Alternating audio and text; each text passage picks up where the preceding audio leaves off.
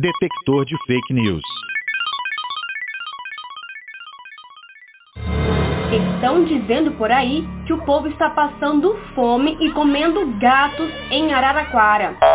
É mentira! A notícia falsa partiu de um áudio que circulou nas redes sociais e foi veiculado pela Jovem Pan. No áudio, uma mulher afirma que uma moradora do bairro Jardim São Rafael, na zona norte da cidade, teria comido um gato devido à falta de alimentos.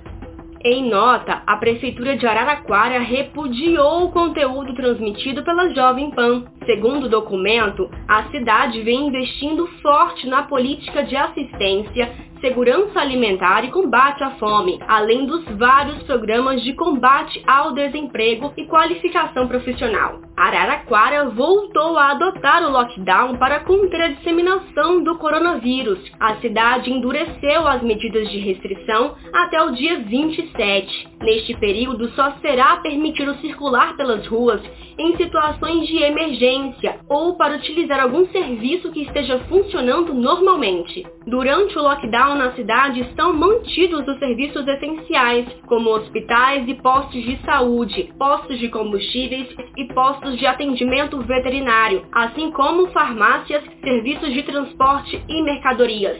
Ficam suspensos comércios e atividades não essenciais.